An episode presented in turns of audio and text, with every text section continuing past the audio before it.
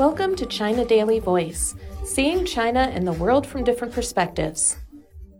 The successful launch of the Shenzhou 14 spaceship from Jiuquan, Gansu province on Sunday morning and its successful docking with Tianhe core module of the Tiangong space station about seven hours later mark the beginning of China's third crewed mission to its space station.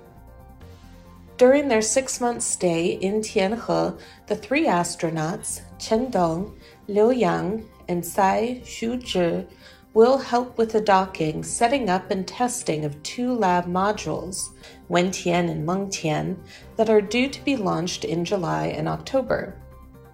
The transformation of the space station from the current single module structure into a three module space laboratory will provide a larger scale platform for scientific experiments and microgravity. Another three astronauts are due to be sent to the space station at the end of the current mission to work and live with the crew for five to ten days, which will be the first crew rotation in space and bring the number of astronauts in space to a record six at the same time. The Tiangong space station is scheduled to be fully crewed by the end of next year and operational for about 15 years from then on. After the space station's operations are normalized, large scale scientific research projects are planned with the aim of not only furthering understanding of the universe, but also helping to promote sustainable development on Earth. Despite being a latecomer to space, with the huge input of the country in productive international cooperation, China has proved to be not only a keen learner, but also a brave explorer and a true innovator in its space endeavors. It successfully landed the first exploratory rover on the far side of the moon in 2020, and its space ambitions span far into the future with grand plans for space exploration, research, and commercialization.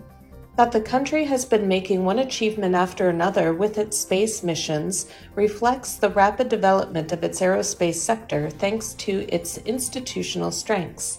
Adapting a results oriented model, hundreds of institutes, universities, labs, and companies are involved in China's space cause.